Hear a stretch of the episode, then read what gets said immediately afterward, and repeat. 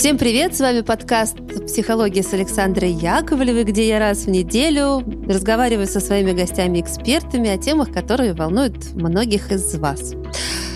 Ну, а сегодня у нас тема животрепещущая. Я давно хотела на нее поговорить, потому что, судя по тому, как вы слушаете выпуски, все, что касается отношений, заходит лучше всего. Я стала уже экспертом в том, что любит слушать аудитория нашего подкаста и не только. И поэтому сегодня у меня в гостях Екатерина Хломова. Катя, привет! Здравствуйте, привет-привет. Привет, Александра, привет, дорогие слушатели. Катя – психолог, психотерапевт, преподаватель Московского гештальт-института и автор замечательной книги «Я не могу без тебя». И говорить мы будем сегодня о зависимых отношениях. Что это такое, в чем это проявляется и как это вообще происходит. Ну и, честно говоря, мне интересно, есть ли в этом э, какой-то толк. Потому что я слышала много про созависимые отношения, про зависимые отношения. В общем, будем разбираться во всех этих типах. Надеюсь, Катя нам поможет. Обязательно. В общем, слово вам. А, ну что, всем привет. Про зависимые отношения я написала книжку. Эту тему я очень люблю. И со всех сторон стараюсь исследовать. Эта тема и связана с психологией, и с социологией, с историей, с культурологией, и очень-очень во многом с нейробиологией и нейрофизиологией, потому что завязана на том, как работает мозг. Я надеюсь, что мы сегодня про это поговорим, и это будет довольно интересно. Зависимые отношения – это то, что формируется в результате определенного типа детства, определенного типа детской травмы и определенного уровня безопасности и защищенности в детстве, которые оказываются в дефиците. И э, ядро такое внутреннее человека, который выглядит взрослым на первый взгляд, может оказываться довольно маленьким. Как будто внутри нас есть э, очень маленький персонаж, который очень сильно недополучил в детстве любви, внимания, заботы и пресловутой защищенности, безопасности. Поэтому, вырастая, он ищет себе такого символического папу или маму в лице партнера. Очень сильно привязывается к нему, очень боится потерять. Это довольно типичная история, но есть и несколько других типов того, как эта зависимость может выглядеть. Суть у них примерно одна и та же. Это детская травмированность, ну, это может происходить не обязательно, потому что были плохие родители. Это достаточно распространенная история, но это не обязательно так. И в зависимости от ряда причин эти зависимые отношения могут выглядеть а, несколько по-разному. С чем это связано? Дело в том, что каждый по-своему реагирует на детскую травму. И у нас формируются разные стратегии выживания, разные стратегии приспособление к тому детству, которое у нас было, и в зависимости от этого у нас формируется разный стиль защиты. Основано это на типе инстинктивной реакции, которую мы выбираем. И здесь нам очень сильно поможет, конечно, а, история детства, история рождения и темперамент. А, например, при приблизительно одинаковом детстве у меня с сестрой, но очень разных темпераментах, вот у нас сформировался такой разный стиль реагирования. Соответственно, разные стили защиты. Защиты от травмы? Да, я чуть позже про это расскажу. Тип наш, э, он призван предотвращать или облегчать дополнительную травматизацию, чтобы те или иные жизненные обстоятельства нас в будущем поменьше задевали э, и поменьше триггерили. Типы эти, я думаю, что все слышали. Это «бей, беги, замри» и есть еще «подчинись». Или его переводят как «уступка». В зависимости от того, какой тип мы в большей степени выбираем, можно сказать, что это будет зависеть от того, как мы строим отношения. Как это все начинается, а у ребеночка, в зависимости от того, в какой среде он живет, а, формируется так называемый тип привязанности. Я думаю, что слушатели тоже про это слышали. Эта теория достаточно популярная и совершенно замечательная. Придумал ее Джон Болби в конце 80-х, начало 90-х – и это положило вообще начало совершенно новой эре воспитания детей а, и культуры детства в принципе. Представляете, вот сколько мы с вами прожили только от этой эры, почти 2000 лет, когда единственное, что задача родителя была, чтобы ребеночек, он, ну, как бы с голоду не умер. И был как-то одет, сухой, и выспанный. И только, в общем, в 90-е пришел Джон Болби и сказал, слушайте, ну, вообще-то у ребеночка есть еще эмоциональные потребности. В том, чтобы его поддерживали, защищали, не оставляли одного поплакать, как это было популярно. Вот все это рассказал Болби, и как-то мир после этого стал меняться. Какая-то появилась вообще новая культура воспитания детей, поэтому есть идея, что после 90-х рожденные дети имеют чуть больше шансов вырасти менее травмированными детством, потому что уже какая-то начала появляться литература о том, э, как вообще к ребеночку относиться, чтобы он вырос довольно здоровым психологически. До тех пор это было не слишком распространено, поэтому большинство детей, во всяком случае в постсоветском пространстве, это люди а, с так называемым ненадежным типом привязанности. Это как раз то, что Болби придумал. Если ребенку хватило надежности от родителя, предсказуемости, безопасности, поддержки. И, что немаловажно, исследователи выделяют, это позволение быть его чувством и отражение этих чувств. Вот этого было раньше очень мало, поэтому мы привыкли чувства не выражать или задвигать, или не проявлять, что очень плохо на нас на самом деле сказалось. И последние годы только развиваются идеи, что ребенку надо говорить.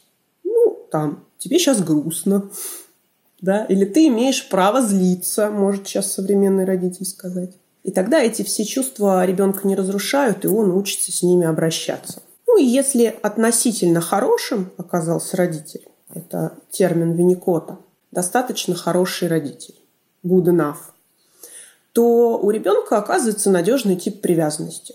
Он вырастает, ну, такой крепкий человек, который, в общем, уверен, что с ним все в порядке. Он хороший, мир ему рад, мир относительно безопасен, мир его ждет, ничего там опасного, в общем-то, не происходит.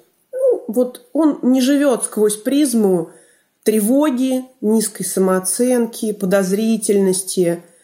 Это говорит о том, что детство оказалось для него достаточно безопасным.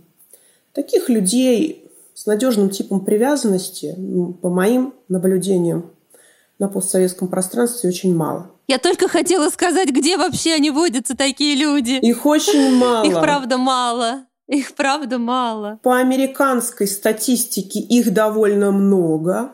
Это любопытно. Их там чуть ли не процентов 40, если не 50.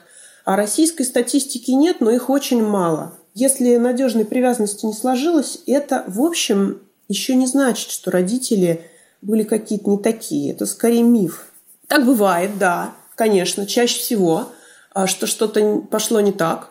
Но бывает и а, влияние школы, бывает и влияние разлуки. У меня есть клиентка с замечательными родителями, но она попала в больницу в раннем возрасте и где-то на несколько месяцев там осталась одна. И надо сказать, что это довольно сильно ее порушило. Так что даже родители этого не смогли скомпенсировать. То есть это именно такой травматический опыт небезопасности. Ну, давайте вернемся к типам. Собственно, все, кому надежной привязанности не досталось, а, им достался один из типов привязанности ненадежный. Это как будто бы все, кому типов надежной привязанности не досталось, все такие вздохнули. Ничего, ничего, дорогие. Я сама такая, но это лечится, лечится. Лечится, как будто мы к доктору пришли. Я сама такая. Во мне надежность э, этой, как это, надежной привязанности. Вот сейчас вы рассказывали, я что-то ее в себе не нащупала. Подумала так. Все понятно, травма. Ее очень мало. Да, ненадежная привязанность это точно последствия травмы. Вопрос какой, мы можем, в общем-то, этого и не помнить. А, лечится, конечно, символически, я же не доктор.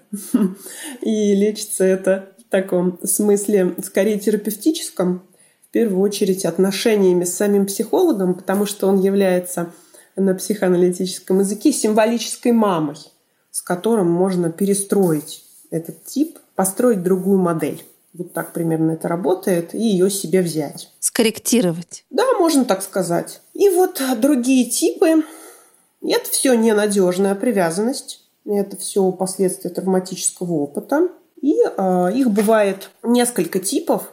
Поведение это в ненадежной привязанности это плюс-минус Вот та модель, которая позволяла притуплять боль у человека, когда он был ребенком, и получать хоть какое-то внимание. Вот эта модель отношений с родителем, которая называется тип привязанности, и это то, что мы переносим потом на отношения с партнером. То есть с этой моделью мы с вами и идем дальше в отношения, когда мы уже стали взрослыми. Если с этим типом ничего не делать, то таким и остается. Какими мы были маленькие, когда нам 30-40, у нас остается тот же тип, только теперь эти отношения мы строим уже с партнером. И тип привязанности небезопасный, он может быть тревожным, может быть избегающим, тревожно избегающим, может быть дезорганизованным, может быть, конечно, смешанным, так называемым гибридным, когда человек проявляет все эти типы. Тревожная привязанность – это когда ну, самая типичная история тех, кто приходит в терапию, когда мы очень боимся потерять партнера, когда нам чуть что кажется, что он нас бросит или изменит, или уйдет, не вернется. И в этом месте человек прям падает а, в детский опыт, чувствует себя маленьким, беспомощным, таким немножечко беззащитным, очень боится брошенности, очень чувствует себя одиноким. И э, из всего этого невыносимого эмоционального состояния начинает цепляться за партнера как хоть какую-то гарантию стабильности и безопасности. Происходит это неосознанно, это происходит достаточно иррационально. Сознание в этом мало участвует, поэтому человек даже сам на логическом уровне ему трудно разложить почему он так напуган, почему он так цепляется. И в терапии он приходит разобраться, что вообще с этим можно сделать, почему так происходит, потому что это очень-очень изматывающий опыт. Следующий тип привязанности – это избегающий, и тогда мы получаем обратную картину, скорее человека, которому никто не нужен, и это называется контрзависимость. Но, что парадоксально, тоже относится к типам зависимости – такой вот зависимость, перевертыш. Зависимость от независимости. То есть ему никто не нужен для того, чтобы быть в безопасности. Да, ему на самом деле кто-то нужен, конечно, но этот другой, он настолько пугающий, что в тот момент, когда он приближается слишком близко, в отличие от тревожного типа, уровень небезопасности до такой степени вырастает, что нужно убежать от него срочно. Поэтому мы получаем человека, который или вообще э, избегает отношений, или строит отношения по типу полиамории, или отношений на расстоянии. Люди, когда в других странах, это чуть-чуть более безопасно для избегающего типа. Или он как-то вот э, уходит в последний момент, или это множественные измены, потому что это тоже чуть-чуть успокаивает вот этот механизм привязанности. В целом таким людям вообще чуть легче жить без отношений, чем в отношениях. Они себя чувствуют устойчивее, а поскольку у них есть время, они много занимаются обычно личным развитием, обычно они очень успешны, обычно это хорошая карьера, личное развитие. И как только какие-то появляются отношения, начинают шатать эмоциональное состояние человека и рушить всю эту схему отлаженную. Поэтому а, он начинает убегать оттуда. Дальше э, есть у нас э, дезорганизованный тип привязанности, самый тяжелый. Обычно это последствия уже какого-то тяжелого насилия от родителей в детстве, может быть физического или сексуального, но не обязательно. Чаще всего и там вообще вместе отношений будет полная паника, ужас, и это настолько будет человека пугать, он будет приближаться и очень быстро убегать. И мы можем видеть здесь все прошлые картины, слепленные в одну кучу. Но настолько, как пугают отношения э, дезорганизованный тип, а они больше не пугают, наверное, ни один. Там действительно много работы, потому что травма очень серьезная. Еще можем рассмотреть э, амбивалентная привязанность, тревожно избегающий тип. Такой, он будет похож на дезорганизованный, но такой чуть более light, тоже приближение, отдаление, приближение, отдаление. Ну, давайте не будем так сильно путаться. Вот, а, в основном мы имеем дело с тревожным типом. Я, во всяком случае, чаще всего. Ну, с избегающим типом чуть реже. Люди с дезорганизованной привязанностью часто являются пациентами психиатра, часто там дополнительно депрессия, тревожное расстройство, панические атаки. А, в общем, бывает, что уже какой-то диагноз более серьезный. И вот что любопытно, типы эти коррелируют э, с типами травматической реакции. Во всяком случае, плюс-минус. Это реакции «бей, беги», «замри, подчинись», то, что мы обсуждали в начале. «Подчинись» будет похож на тревожную привязанность. Вот вам, собственно, и это созависимые отношения, потому что нужно было подчиниться, уступить родителю, стать таким, каким меня хотели видеть, чаще всего хорошим, ну каким? Подчиняющимся, отказывающимся от своих желаний. Поэтому я и говорю, что это поведение, которое когда-то притупляло боль. Вот оно сейчас стало просто в чистом виде типом отношений. Замри – это дезорганизованная привязанность, то что там вообще полный ужас а, вместе, где другой человек начинается. Соответственно, беги – это избегающая привязанность. Человек, который все время бежит. В общем, в самом прямом смысле. И бей – это скорее похоже на амбивалентную привязанность. И там, где бей выражено уже очень сильно, это будут вот то, о чем часто и говорят, пишут. Это абьюзивные отношения в классическом смысле, домашнее насилие, психопаты, социопаты, э, перверзные нарциссы. Ну, это если бей уже очень сильно э, накладывается на какой-то сильный травматический опыт.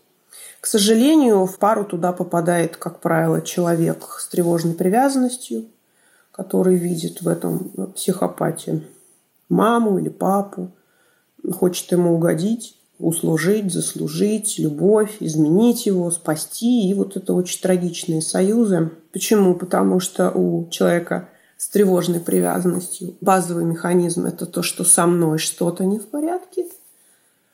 А у человека с механизмом «бей» комплементарная идея, что с другим что-то не в порядке, а со мной все нормально. Ну да, и он будет всегда ему объяснять, в чем он не прав. Да, да. А в тревожный будет верить. А тот будет соглашаться, конечно, потому что у него уже заложен этот посыл, что он не такой. И классно, его будут бить, он будет терпеть и думать, да, да, да, вы правы. Ты прав, права. А представляете, как интересно то, что на уровне мозга у травмированного человека буквально отключается доступ к телу, у него отключаются в какие-то триггерные моменты зоны а, Брока, которые отвечают за речь. То есть фактически, буквально вот этот человек, которого бьют, например, он толком это не ощущает, у него поломаны все механизмы восприятия опасности, и он даже и сказать про это толком не может. И это обусловлено работой мозга. Это очень страшные вообще, очень страшные вещи, правда. Так, но если мы не будем про вот совсем такие уже крайние случаи э, сейчас э, в них углубляться, то в тех случаях, которые условно приемлемы, в которых э, так или иначе среднестатистический человек э, живет, мы, в общем, все существа социальные, значит, мы так или иначе находимся, находились, э, будем находиться в отношениях.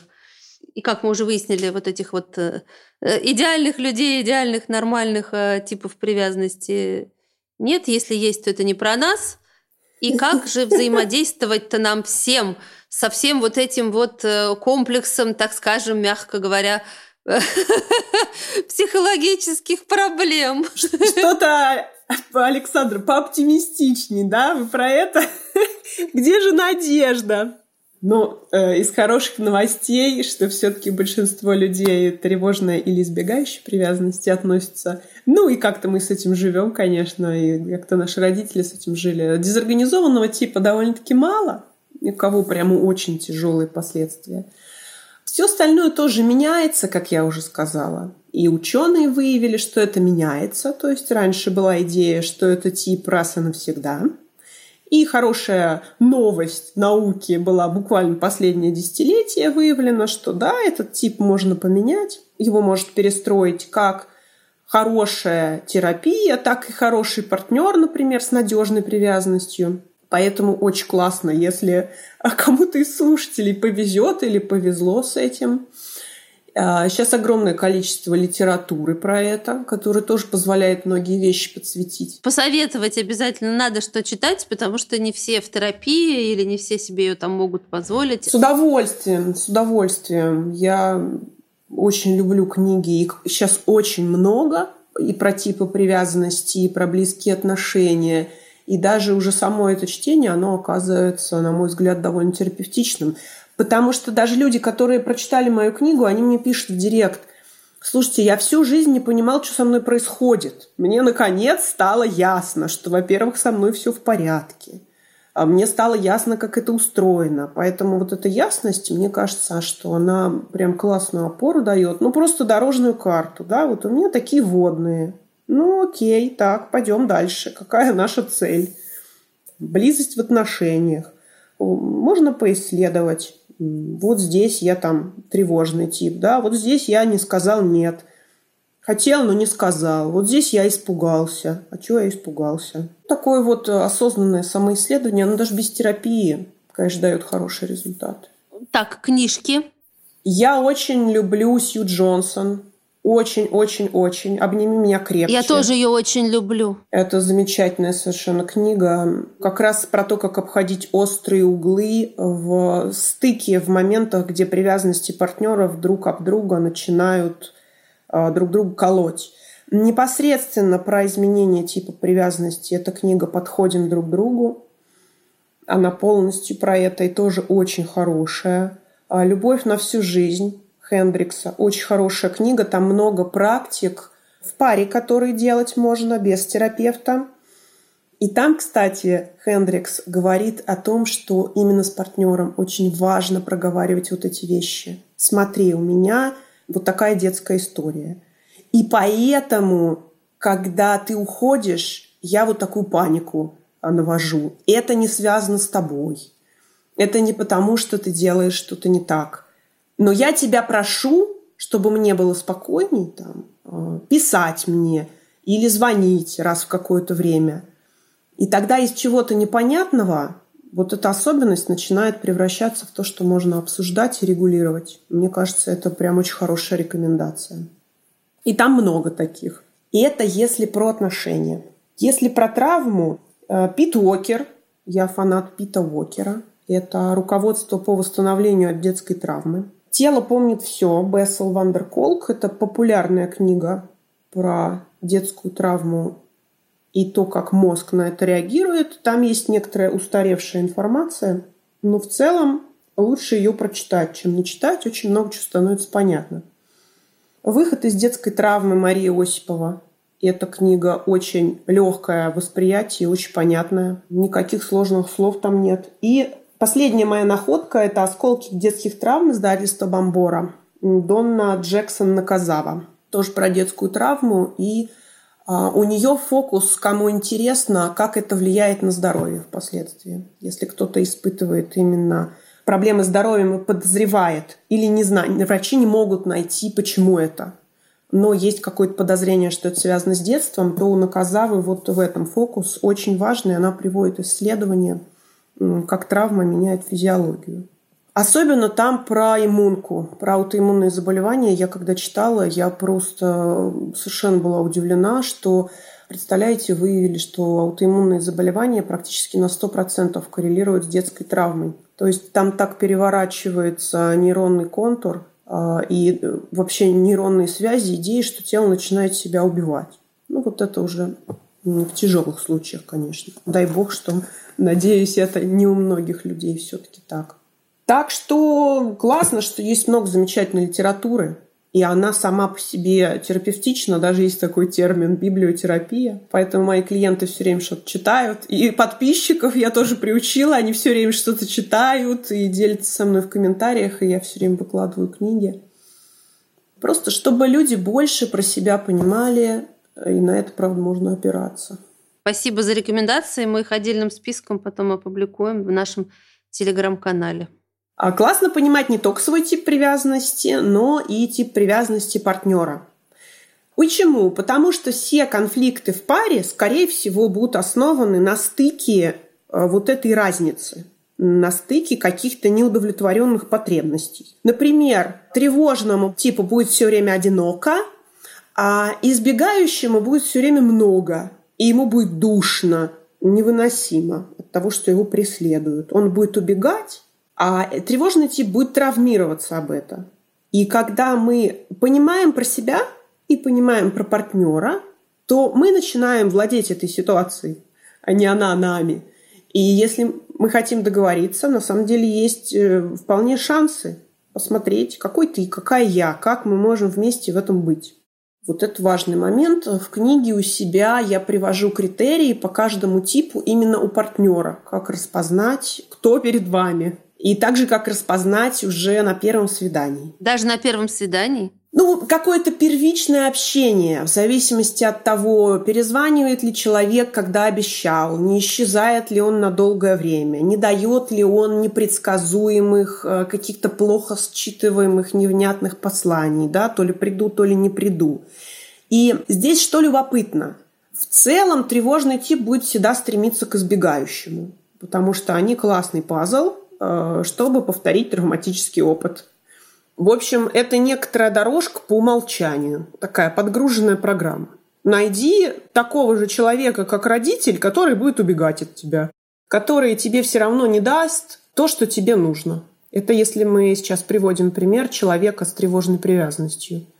И вот по умолчанию такой ищется партнер примерно который оставит в одиночестве, как когда-то родитель. Фрейд это очень давно назвал тягой к повторению. Кать, а у меня вот такой вопрос э, общечеловеческий. Я неоднократно в жизни замечала на примере знакомых, друзей, на своем, что мы выбираем как будто, вот как вы правильно сказали, партнеров, которые похожи э, вот этой своей там эмоционально какой-то такой сферой когнитивной на родителей. И, соответственно, если мне не хватало там любви отца, да, он там был много на работе, или он не был склонен там проявлять э, там какие-то тактильные вещи, то есть там не брал тебя на колени, не гладил по голове, там не ходил с тобой за ручку, не обнимал, не целовал, то ты испытывая безумную потребность в тактильности, выбираешь подсознательно партнера, который в этой тактильности также условно отказывает тебе, как и когда-то это было с отцом. И ты начинаешь к нему тянуться, тянуться по своей вот этой программе детской травмы, что тебе там не хватало, и здесь не хватает также. К этому своему уже партнеру или мужу. И он точно так же достаточно холодно себя ведет, там мало обнимает. И ты Таким образом, продолжаешь недополучать. Но самое интересное, что я замечала, тоже, я думаю, многие со мной согласятся. В тот момент, когда вдруг э, на горизонте возникает очень тактильный э, человек, который тебя готов обнимать, целовать, гладить по головке и так далее, тебе вдруг становится это много, лишнее, ты к этому не привык, и с одной стороны это то, чего ты хотел, с другой стороны ты начинаешь давать назад. И выбираешь, опять-таки, не вот этого человека, который готов тебя э, за ручку держать и плечо подставлять, а, а того, который этого не делает. Зачем мы ищем как бы этих объятий, а потом оказывается, что они нам как бы не нужны, хотя они нам, конечно, нужны. Это классный вопрос. Это вообще любимая тема моего исследования. Я ей прямо три главы посвятила в своей книге, но сейчас попробую коротенечко. Я очень попробую коротенечко, но я эту тему очень люблю. Да, вы все правильно сказали, именно так и происходит. Выбор партнера который похож эмоциональными качествами, допустим, на холодного отца, это психоаналитики назвали выбором имаго, то есть имаго — это запечатление. И вот тот внутренний ребеночек, который в нас сидит, что такое влюбленность? Там все вообще абсолютно прозаично. Это когда какая-то наша часть говорит, о, этот человек, он похож на отца, он такой же равнодушный. И мы сейчас от него получим любовь и объятия. А мозгу нужен именно такой человек, чтобы перепрожить травму и исцелиться. Но мозг, он не подбирает человека, от которого можно это получить. Он реагирует выбросом гормонов именно там, где человек похож. И пытается вот это из воронки травмы мы пытаемся в схожих обстоятельствах получить другой опыт. Там, где активизируется, как это называют психологи и нейробиологи, у нас активизируется механизм привязанности. И мы это чувствуем, что мы влюблены. И вот эта активизация происходит только в том месте, где человек похож. А как вы правильно сказали, если он не похож, то механизм привязанности не активируется. Он, наоборот, дезактивируется. И нам либо скучно, либо душно. Вот в чем основная загвоздка.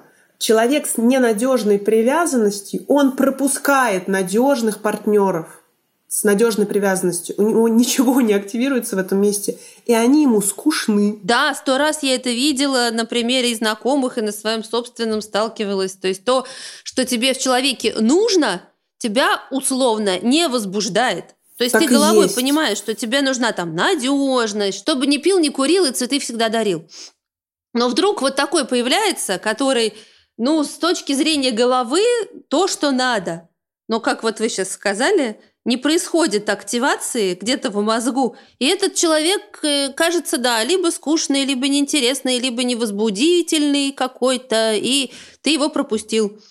А потом ввалился в отношения, в которых много страданий, боли, но там что-то заактивировалось. А вот эти все травматические механизмы и заактивировались. И мы это называем «вот, я влюблен», «он мне так понравился».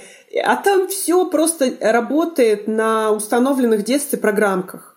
Поэтому в терапии мы это начинаем все раскручивать. Я специально девушкам говорю, вот пойдешь на свидание, прям так и говорю которые ищут все партнера, вышли из абьюзивных отношений. И говорю серьезно, хотя это странно звучит, не ходи туда, где тебя безумно зацепят. Это для тебя очень опасно.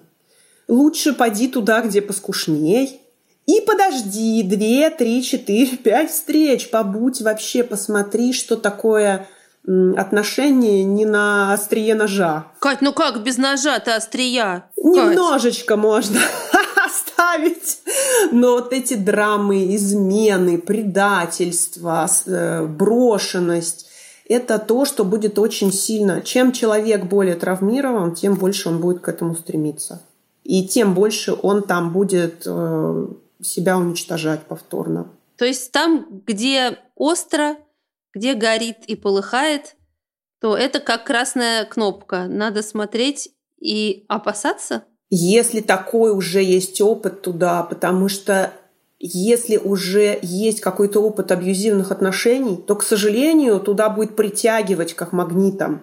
Мы выберем из всех его такого же человека, потому что психика, опять, которая стремится к исцелению – будет его притягивать по каким-то бессознательным причинам. Это мозг делает, мы это не замечаем. Но он считывает в первые секунды, что «О, этот человек тоже будет э, абьюзером». Но мы его, может быть, исправим и проживем с ним другой опыт. Вот с этим-то у меня получится, да? Обязательно. Но ничего не получается, поэтому... Прям, да, девочкам, которые у меня в терапии с тревожной привязанностью, я действительно им говорю, слушай, если ты видишь, что это избегающий тип, ну лучше не надо.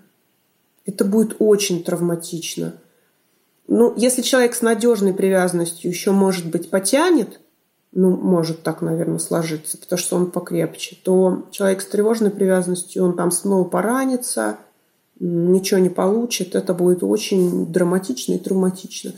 Но из хороших новостей, видите, когда это все становится более прозрачным, мы можем этим управлять. Это не что-то уже со мной происходит, непонятное, от меня независящее. А я могу это все видеть, какие я выборы делаю. Примерно почему я их делаю. У меня появляется выбор, делать их или не делать. Чуть больше выбора. Да, Катя, я думала, у нас будет такой легкий, веселый разговор. Ха-ха, не веселый. Нет, нет, честно, вообще нет.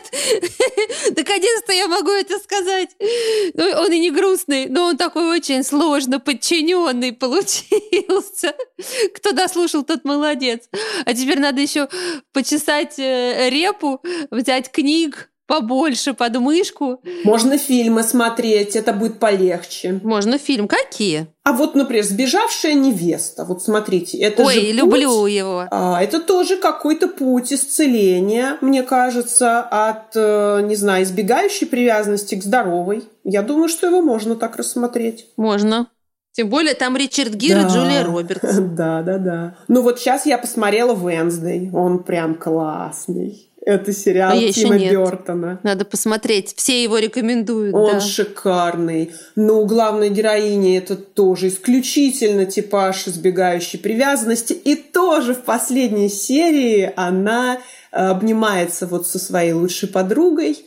И что-то в ней меняется. Вот по таким фильмам тоже можно смотреть. Как будто начинает что-то оттаивать. Кать, спасибо вам огромное. Да, вам тоже. Ух, ух. Даже не знаю я, что сказать. Ну, в общем, да, пошли все думать. Благо, получился разговор, правда, серьезный. Так что подумать тоже надо серьезно.